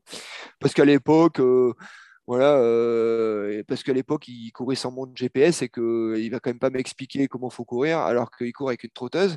Ben non, mais on court depuis la nuit des temps et qu'il n'y a pas de raison que euh, le, GPS va changer la physiologie de l'humain. Donc, euh, je dirais écoutez, les, écoutez un peu plus les anciens. Alors, c'est peut-être pas. Et je donne pas ce conseil parce que euh, je m'estime du côté des anciens et que du. De, ça y est, tu es passé du côté des sages. Ouais, non, non, franchement, si j'avais un conseil à donner à des gens qui, qui, qui, pratiquent, bah, pas écoute, bien écouter justement des gens qui, qui ont pratiqué et qui ont un avis sur la question. Alors après, on se fait son autocritique aussi, mais, mais euh, des gens qui ont un certain bagage euh, intellectuel et qui, euh, qui ont un, avis sur une question commune, je pense que ça, veut, ça peut voir le coup. je dirais que le conseil, éviter l'occupationnel, parce que je pense que, comme disait Eric Lacroix, pour encore le citer, le trail doit rester la chose principale des choses secondaires. Et que le problème, c'est que quand on bascule dans l'entraînement occupationnel, on a un peu tendance à zapper euh, bah, des choses qui font qu'à un moment donné, on réussit aussi sa vie. Euh... Ouais, alors j'ai un bémol à mettre à ça, Thomas, tu as réfléchi aussi ce matin. Ouais. C'est que finalement, si tu cantonnes ton entraînement, euh, bon, que ce soit de la course à pied, du vélo ou tout ce que tu veux, tu te dis, voilà, ça se déroule de 11h à 13h aujourd'hui et le reste du temps, je passe au reste de ma vie. En fait. Ouais. Ben, ça marche pas parce que pour que le sportif soit épanoui dans son entraînement, dans sa pratique, finalement, il faut qu'à côté, euh, il y ait toute l'hygiène de santé qui suive, le sommeil, l'alimentation, éventuellement les techniques de récupération, ça peut être des automassages, des étirements, des choses assez calmes hein, chez soi, des, des, mobilités articulaires. Mais finalement, si le mec il cale sa séance d'entraînement et puis derrière, il n'a pas le temps de manger, il prend deux cafés, il enchaîne sur le boulot, le soir, euh, les gosses, le machin, hop, je passe à McDo récupérer un truc à bouffer, puis euh, oh, la petite série Netflix, allez, c'est bon, quoi, jusqu'à 23h30. Ouais. Euh, ça marche pas non plus. Ah oui, mais, mais là, je te rejoins, mais parce que dans l'entraînement, j'inclus finalement de la pratique, on va dire, de la, oui, dans le cadre, voilà, autour, c'est propre, c'est carré. On va dire que là, parce que là, tu me parles que de l'entraînement visible, et en fait, on, pourrait, euh, on pourrait ouvrir tout un podcast sur l'entraînement invisible. Mais, mais qui euh, finalement est vecteur de bonne santé. Exactement. Mais euh, se coucher tôt, ça marche pour tout. Hein. Ça marche pour être bon au boulot. Euh. Ah oui, oui, ça marche pour tout, pour, pour avoir du temps à faire, pour faire des choses au lit. et que du coup, c'est à lire, à lire par exemple, à, lire, voilà, et que du coup ça, ça, permet de gagner un peu de temps sur le reste. Mais, euh, mais je dirais que l'entraînement invisible euh, fait partie euh, de la stratégie de d'être plus performant. Mais on a quand même une, je veux dire, à un moment donné, est-ce que je vais prendre un exemple particulier, mais est-ce que si je raccourcis ma séance d'une heure pour pouvoir finalement prendre ma douche et être à l'heure à mon rendez-vous plutôt que de dire afficher ce rendez-vous, finalement, euh, j'en ai rien à foutre. Euh, c'est bien ça. Ouais, mais tu vois, au final, est-ce que est-ce que il y a, un âge pour tout Je pense que je pense qu'à un moment donné, il faut, faut, cerner la priorité et que ça peut être intéressant à un moment donné de, de, de se dire, OK, euh, typiquement, je fais 2h24 au marathon. Mmh ça passe nickel. ça va, c'est honnête. Pour, euh, tu vivras jamais de la course à pied avec ça, mais c'est honnête. Tu te fais plaisir, tu cours régulièrement. C'est plutôt quelque chose qui t'épanouit qui et qui t'augmente ton espérance de vie. Très bien. Est-ce que le fait de passer, de se mettre à mi-temps, euh, de commencer à avoir une vie sociale moins riche pour faire 2h22, voire moins de 2h20, ah, moins de 2h20, ça se discute, c'est classe. moins de 2h20, ça. Éventuellement. Euh, mais, en gros, tu vois l'idée, moi, moi c'est, voilà, c'est, je me dis, j'ai, fait des trucs, je me dis, ouais, je, pense que des fois, j'étais, euh, j'étais presque borderline dans ma, dans mon, dans mon approche de la, de, la discipline. Je veux dire, euh, et je pense que j'ai, ça n'aurait pas changé grand chose et peut-être que j'aurais découvert des choses que, différentes à des moments plus importants de ma vie. Sans regret pour hein, mais. Et, ça marche pour tout le monde, c'est ça qui est fascinant. Donc, même pour un, amateur, par exemple, j'avais un copain là, cette année, il, faisait l'UTMB. Ouais. Et euh, bon, il avait dressé tout un plan de, ravitaillement ou de je sais pas quoi. Et ça le faisait arriver dimanche à 6 h du mat. Et je lui dis, mais, mais, pourquoi tu t'embêtes? Dimanche à 6 h du mat, tu vas arriver, ça va être nul il n'y aura personne, ta femme, elle va être éclatée, enfin, Tu vas franchir la ligne dans un anonymat total. Pourquoi tu prends pas un peu plus de confort dans la course? Voilà, sur la fin, bah, tu, fais des pauses un peu plus longues, tranquilles et tout. Et tu arrives à 9h. Et euh, ah, tu verras, c'est génial à 9h dans Chamonix. Bon, finalement, ça s'est mal passé. Il est arrivé à 11h du mat. Mais il m'a dit, tu avais raison, c'est génial, il y a beaucoup de monde et tout. Et il s'est retrouvé à courir à 12-13 km/h dans, dans les rues de Cham, alors qu'en fait, une heure avant, il randonnait euh, du côté de la Frégère. Mais as complètement... ça, ça, valait pas le coup de se, sacrifier pour euh, trois heures de moins. C'est nous, quand on a, c'est exactement, on a exactement cette même réflexion quand on a fait la PTL. Ah oui, oui, exact, la course de 300 et quelques. Alors la course, on va effectivement ça la, la, la, prestance du mot. Euh, mais as couru à un moment donné quand même. Ah oui, bah, pour sortir de Chamonix. Euh... mais, euh, pour ceux qui ne connaissent pas, c'est très très long. Hein. C'est plus de 300 km dans la montagne. Et en plus de ça, autant le parcours de l'UTMB est pas très technique, autant le parcours de la PTL, ils se font plaisir. Oui, euh, je veux dire que j'ai eu un moment. Il faut quand même un casque. Hein. Voilà, mais le casque, au, départ, au départ, on a effectivement la, le, la notion et le questionnement sur l'intérêt du casque. Rapidement, on voit la chose utile. Hein. Rapidement, quand vous êtes dans un pierrier, que du coup. Ah oui, je m'étais posé la question. bah, non, mais en fait, c'est que c'est surtout pour te protéger des autres. Oui, euh, oui, les pierres qui roulent. Voilà, les pierres qui roulent. Mais euh, on avait une stratégie soit on arrivait effectivement le samedi à 2 heures du matin et que. Mmh. chiant chiant, soit effectivement le dernier repas, bah, on le passait euh, plutôt en bonne compagnie, avec une vraie nuit, enfin une vraie nuit à la PTL, c'est trois heures, euh, et, on arrivait beaucoup plus tard, en début de matinée, et c'était juste, ben voilà, tu vis pas du tout l'événement pareil. Mmh. Et clairement, c'est le meilleur conseil que tu aies pu donner à ton pote euh, d'arriver, de... parce que l'UTMB, pour 90% des gens, ça reste quelque chose qui va marquer leur vie. Euh, oui, c'est joli. Ouais, c'est joli. Et puis, c'est quelque chose qui, qui, marque la fin d'un long processus.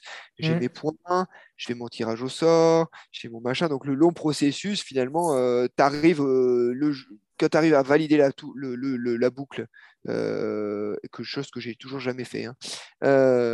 donc, ben, concrètement, ça reste quelque chose qui est, qui est kiffant. Et c'est quand même plus kiffant à, à 10h du matin qu'à 2h du matin.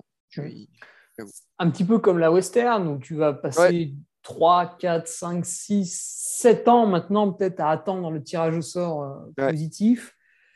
Ça, permet, ça permet de planifier le voyage aux US d'une façon intelligente pour aussi profiter euh, du coin. Hein. C'est pas vilain, hein, que ce soit le départ ou, l'arrivée, il y a des choses à faire. Non, non, c'est clair. Euh, que ce soit un voyage linguistique qu'on peut faire tirer sur, sur un mois, un mois et demi. Et ça, en plusieurs années, on peut s'impliquer pour quel que soit le travail se dégager du temps pour vivre un, vrai bon moment euh, avec la culture US plutôt que de, de faire l'aller-retour en avion pour, pour la semaine. C'est résumer la chose. D'ailleurs, c'est ce que tu as. Bon, on va peut-être finir, mais c'est ce que tu avais fait, Thomas, quand tu étais parti pour euh, Leadville. Tu étais parti avec toute la famille pour euh, un petit peu apprendre l'anglais. Alors, ouais, et puis ça, a bien marché. On est où l'anglais d'ailleurs maintenant? Ça a bien marché. Ah, il paraît que tu vas prendre le TOEIC, objectif. Je sens que le, le, 500 me tend les mains. Euh, non, non, le TOEIC, oui. Non, non. Mais euh, je, je, résumerai la chose en. Pour l'instant, je suis à un niveau survivant. C'est-à-dire que si, si je suis sur, en pays anglo-saxon, j'arriverai à me nourrir et à me laver. Euh, mais ça serait à peu près la seule chose. mais effectivement, le, le, je pense que ça reste un de mes meilleurs souvenirs. Et et c'est assez marrant si je dois. Euh, alors après, on les laisse parce qu'ils vont, ils vont avoir marre de nous, mais euh, Leadville est arrivé complètement euh, de façon fortuite sur une stratégie de saison. Je dire, moi, je n'avais pas du tout prévu de faire Leadville. je venais d'abandonner, de faire une saison à peu près merdique en 2011. Du coup, tu t'es dit, tiens, un ultra. Eh ben, j'ai dit, non, mais moi, l'année prochaine, j'aimerais bien faire la CCC. Comme ça, ça me remet, machin. OK? 100 km. Voilà, et Salomon, ils me font Ouais, non, mais en fait, nous, on a regardé, ce qui nous arrangerait, ça serait plutôt que tu fasses Leadville. Alors, euh, Leadville, euh, j'avais vu, ouais, l'an dernier, c'était Ryan Sanders qui avait gagné. Euh, ouais, ça n'a pas l'air foufou quand même, quoi. et puis, je regarde les dates, je dis Ouais, non, mais. et je vois la, hauteur de départ, 2800 mètres d'altitude. Je dis non, mais ça va pas être ça va être compliqué là, parce qu'il va falloir que j'y aille quand même vachement avant. Ah non, non, mais c'est prévu, tu y vas trois semaines avant, tu t'habitues à l'altitude. Ouais, je dis là, je vais avoir du mal à vendre le projet à ma femme, qui est prof de PS, donc deux mois de vacances. Euh, je vais me barrer un mois au milieu de ses vacances. Il dit non, non, mais si tu vas, tu vas avec tes enfants et ta femme et tout. Bah, je dis bon, bah, ok. Et euh, sur un truc qui m'était plus ou moins presque imposé, ben, avec du recul et euh, à l'aube de la, fin de ma carrière, bah, c'est peut-être un de mes, ouais, un de mes meilleurs moments. Parce que justement, on a, vécu les choses différemment et pas uniquement avec l'aspect euh, performance et euh, combien je vais faire à ville. Mais bon, c'était une belle expérience. Un peu roulant, mais une belle expérience. Ouais, pour ceux qui ne connaissent pas, donc déjà, ça fait 100 miles, donc 160 et quelques kilomètres. Et puis, c'est un aller-retour aussi. Donc, euh, Alors, l'aller-retour, euh, on est sur du strict aller-retour. Hein. Ah oui, ah oui, dès le, ah, départ arrivé, c'est. Départ arrivé, c'est. Oui, c'est le, le, kilomètre 10 correspond au kilomètre 150. Ah non, c'est beau, c'est beau. C'est beau, c'est beau. Bon, bah écoute, Thomas, euh, ça nous amène à la, à la fin du podcast. Voilà, 1h30. Hein. Ça, ça, devient la moyenne maintenant. c'est dangereux. On va finir à 3h à chaque après. Je te remercie pour, euh, pour ton temps. Hein. On rappellera dans la description euh, tout ce que tu fais. Donc, c'est sympa d'avoir pu t'avoir sur, euh, sur le podcast. Et puis, et puis, on te dit à bientôt avec les projets avec le, jeune Simon. alors. Ouais, le jeune Simon Tissier. Ibex Outdoor. Ibex Outdoor. Et pourquoi Ibex? Alors, Ibex, c'est un animal de montagne pour ceux qui t'apprennent sous, sous, Wikipédia, oui, un ibex. Bon, je, t'avoue que j'ai fait, j'ai tapé moi-même sur euh, quand Simon et quand Simon m'a présenté ibex, j'ai j'ai regardé. C'est un c'est un animal à quatre pattes avec qui ressemble ouais, à un petit mouflon. petit, ah, c'est aussi l'indice de la bourse de Madrid. Oui, oui, c'est d'ailleurs. Ah oui, effectivement, c'est un mouflon.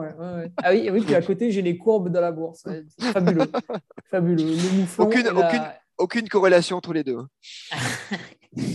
ok, bah merci, euh, merci Thomas. Et puis, bah, merci à toi. À bientôt. À bientôt. Tu viens d'écouter un nouvel épisode du Nolio Podcast. Je sais, c'était génial. N'hésite pas à réagir sur l'une ou l'autre de nos plateformes, que ce soit notre page Facebook, Instagram, notre groupe Strava ou sur LinkedIn. Les liens sont dans la description. Allez, à bientôt pour un nouvel épisode. Salut